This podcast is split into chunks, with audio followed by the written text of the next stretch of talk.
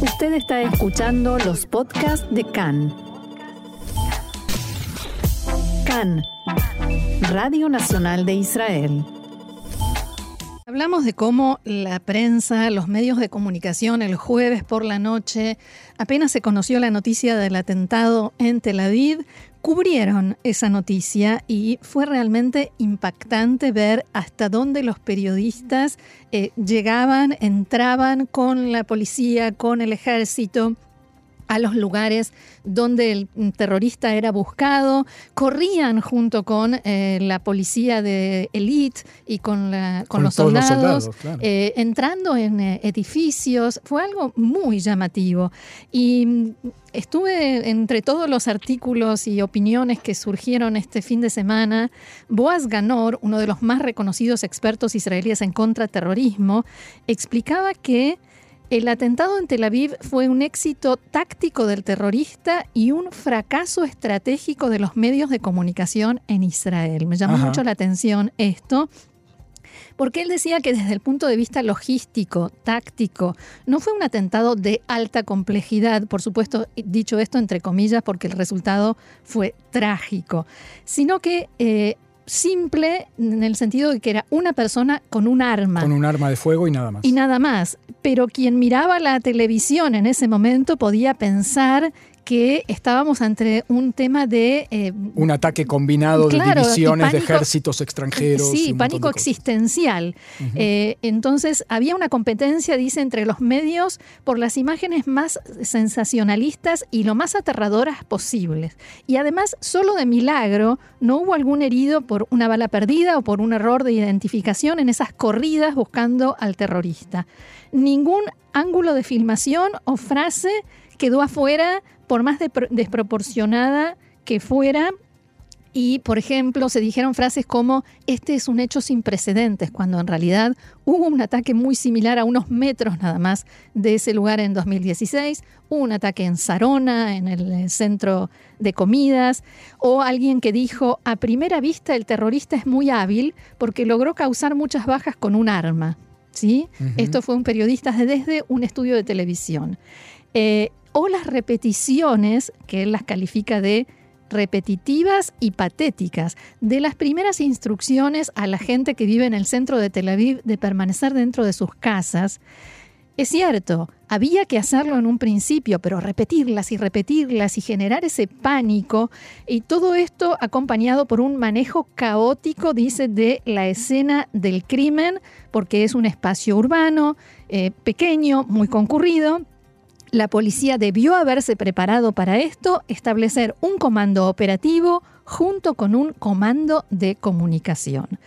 Vamos a recurrir ahora a otro experto en este tema, en el tema de las comunicaciones, eh, para ayudarnos a comprender qué pasó y qué se puede hacer para que esto no se repita. ¿Y quiénes son los responsables de que esto haya, sido así de alguna manera? Es. Me refiero a Ariel Schmidberg, que hasta hace dos semanas era viceeditor general del diario Israel Ayom. Ariel, shalom y bienvenido acá en Español. ¿Qué tal? Buenas tardes, Marcelo, Roxana, un gusto estar con ustedes. Un gusto tenerte con nosotros y la primera pregunta que me surge es, esta actitud de los periodistas de meterse hasta donde no debían, porque creo que nosotros los tres hemos estado en situación de cubrir algún hecho donde uno sabe dónde está el límite, eh, ¿surge de ellos mismos? ¿Es una orden o saben que no pueden volver a la redacción sin eso? ¿O es una dinámica? Exacto. Yo creo que es una especie, de, se podría decir que es una combinación nefasta entre eh, la adicción al rating y la competencia entre los medios de comunicación. Y si a eso le sumamos el hecho de que estamos hablando de un ataque en, el, en, un, en un, lugar tan, eh, tan eh, céntrico y con tanta gente, y agreguémosle a eso también el hecho de que fue a una hora de que estaban siendo transmitidos los principales programas de noticias en prime time de la televisión, un jueves a la noche, Digamos que todo eso fue el escenario que llevó a los periodistas en no querer ser menos eh, que, digamos, la competencia. Que los colegas, claro, que también estaban ahí. Menos que sus colegas, y eso los ha llevado a las, las imágenes tan eh, locas y se puede decir incluso ridículas hmm. que, hemos visto el jueves por la noche, cuando estamos viendo un soldado con una ametralladora que está entrando y está por abrir una puerta de un departamento y la cámara de televisión está por arriba de su cabeza y al costado de su ametralladora hay un micrófono de uno de los canales de televisión, son imágenes que eh, no, tienen que volver de ninguna manera. Ariel, eh, vos viste la carta que mandaron, eh, la carta combinada que mandó la policía junto con el ejército y el Shin Bet, donde acusan a la prensa en general de, de una conducta vergonzosa e irresponsable. ¿Qué te produce esa carta? Yo creo que la carta esa, eh, digamos, es, es, el momento donde todos los lados que han eh, participado en la actividad del jueves a la noche eh, tienen que sentarse y, ver cómo, cómo, la cuestión esta no, no, se repite en el futuro. La carta es importante hablar del tema, pero yo creo que las fuerzas de seguridad no tienen que echarle la culpa a los periodistas a, que, que hayan cruzado el límite sino que las fuerzas de seguridad tienen que eh, mirarse a sí mismas y preguntarse por qué ellas no fueron las que pusieron el límite a los policías, a los periodistas. Digamos que eh, cual. Tuve, la, tuve la oportunidad de hablar eh, durante el fin de semana con, con bastantes oficiales del ejército en el, en el presente y también en el pasado.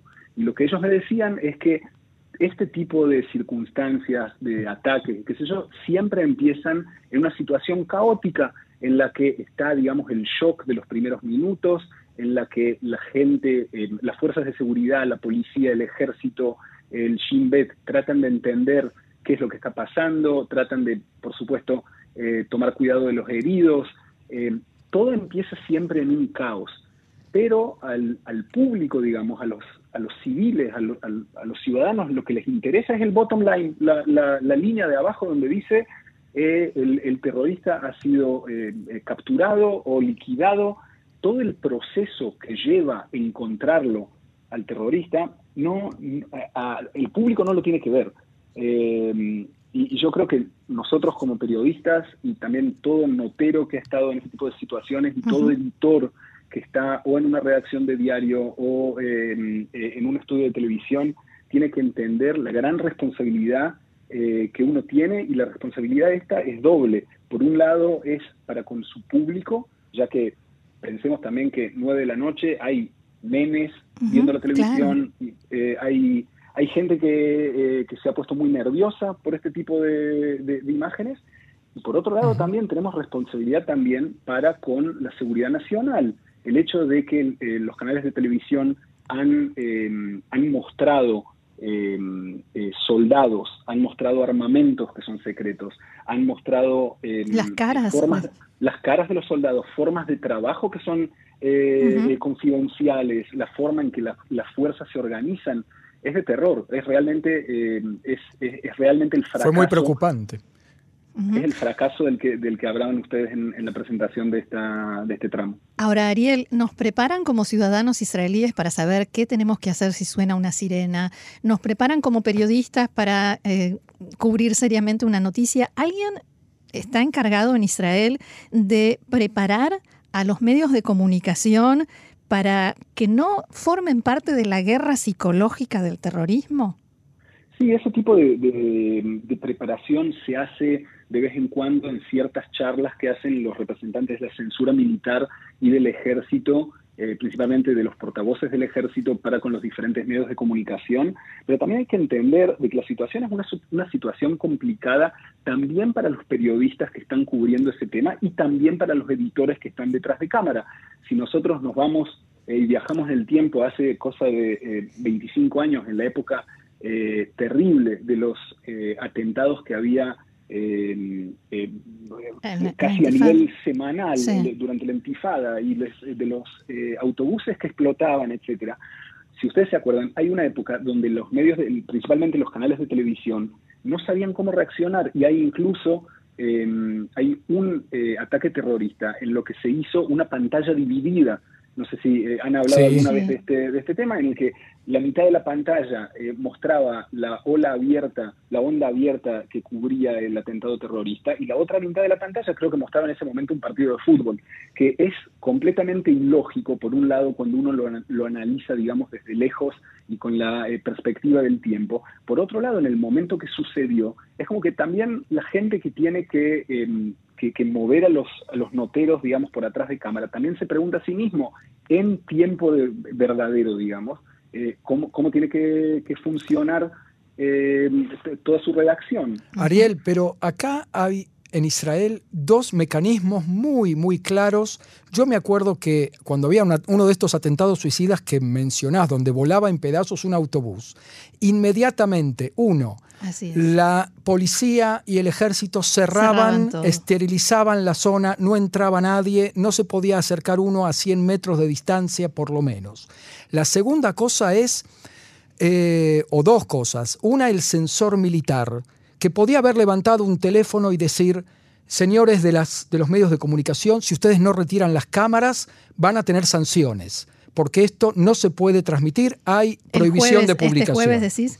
El jueves tenía que haber pasado eso, mm. siguiendo lo que, lo, que, lo que pasaba tradicionalmente. Y lo otro es que hay una, había por lo menos, no sé, vos me, me dirás, Ariel, una comisión de editores de todos los medios juntos que decidían juntos cómo cubrir determinadas cosas. Tanto el censor como esta comisión de editores, ¿no existen más? El censor sí existe y de hecho trabaja a diario con todos los medios de comunicación, con los medios escritos y con los medios que son, eh, eh, digamos, tanto eh, las radios como los, como los canales de televisión. Yo creo que la situación del jueves a la, del jueves a la noche ha, ha puesto en shock también a la parte de la censura militar. Y lo que eh, ustedes mencionan, por supuesto que pasaba en, la, en aquella época de los, eh, de los atentados, la pregunta es, si volvemos en el tiempo, ¿cómo se han desenvuelto estas autoridades en el primer atentado? Porque digamos que han llegado, lo que ustedes mencionan, de cerrar la zona y de alejar a los periodistas y qué sé yo, es como em, eh, es como, digamos, eh, después de haber hecho un proceso de análisis de cómo han eh, funcionado las cosas en diferentes situaciones. Y es como que la situación del jueves ha agarrado desprevenido a todos, incluso a las autoridades de la censura. La, comisión de los editores ya no existe más. Mm, y, y, yo creo que parte, parte del hecho de que ya no existe más es la revolución de información que ha causado Internet eh, y, los grupos en WhatsApp y los grupos en Telegram que hacen de que la, de que la información corra a una velocidad sin precedentes que no se puede, eh, no se puede dominar de ninguna manera, eh, lo, que digamos hace de que la comisión de editores sea bastante poco efectiva. Esta, esta comisión, de vez en cuando, algo así como una vez al año, hay ciertas reuniones de todos los editores eh, y hay veces que eh, se hacen eh, conversaciones telefónicas de las autoridades de la censura para con todos los editores. Si es que hay algún tipo de, de historia grande que la censura militar puede controlar antes de que salga. Pero hoy en día tienen que tener en cuenta que lo que no eh, hay, hay, muchas situaciones en las que eh, ciertas historias periodísticas son publicadas en el exterior, en otros medios y en otros idiomas, en tiempo de que las autoridades israelíes niegan a la prensa local eh, Pero Ariel, ¿dónde está el límite? Porque si los medios nos convertimos en repetidores de las redes sociales, como por ejemplo cuando se, se pasan los nombres de las víctimas antes de que sean informados oficialmente, algo tremendo, algo, en mi opinión, repugnante, ¿dónde está el límite? Es una muy buena pregunta. En, estos días, precisamente, hay una comisión eh, que eh, ha juntado el ejército en la que son, eh, yo soy miembro de esta comisión, hay eh, dos periodistas, hay gente del ejército, gente de la censura, que trata de analizar y de em, dar em, algún tipo de respuesta de cómo se puede frenar em, este, este, tipo de, este tipo de situaciones en las que los nombres de las víctimas llegan a los familiares cuando todavía no son oficiales, incluso hay muchísimos errores en, los, grupos de las redes sociales que causan tragedias a familias donde hay gente que no les ha pasado nada. Eh, esperemos que en un par de semanas podamos llegar a algún tipo de conclusión que pueda que pueda facilitar un poco esta situación. Lamentablemente no, no soy muy optimista, ya que no veo de qué manera se puede controlar las redes sociales eh, en donde la información viaja a una velocidad que es imposible. ¿Pero pensás que puede llegar a haber algún cambio en los medios grandes? ¿Que se sacará alguna lección de todo lo que pasó el jueves? Definitivamente, eh, todos los medios han hecho reuniones durante el fin de semana, incluso ciertos programas de televisión, eh, tanto el viernes a la noche como el sábado a la noche, han salido con declaraciones digamos, oficiales de cada medio, eh, diciendo, pidiendo disculpas a la audiencia y también diciendo de que van a tratar de no volver a este tipo de errores por, la, eh, por, lo terrible que, que, significa a nivel, a nivel de, la población. Muy bien, Ariel Schmidberg, hasta hace dos semanas viceeditor general del diario Israel Ayom. Muchísimas gracias por haber compartido con nosotros estas reflexiones. Ojalá no tengamos que hacerlas nunca más, pero sí que volvamos a hablar en circunstancias eh, más positivas. Gracias y shalom. Hasta pronto. Shalom, Ariel, gracias.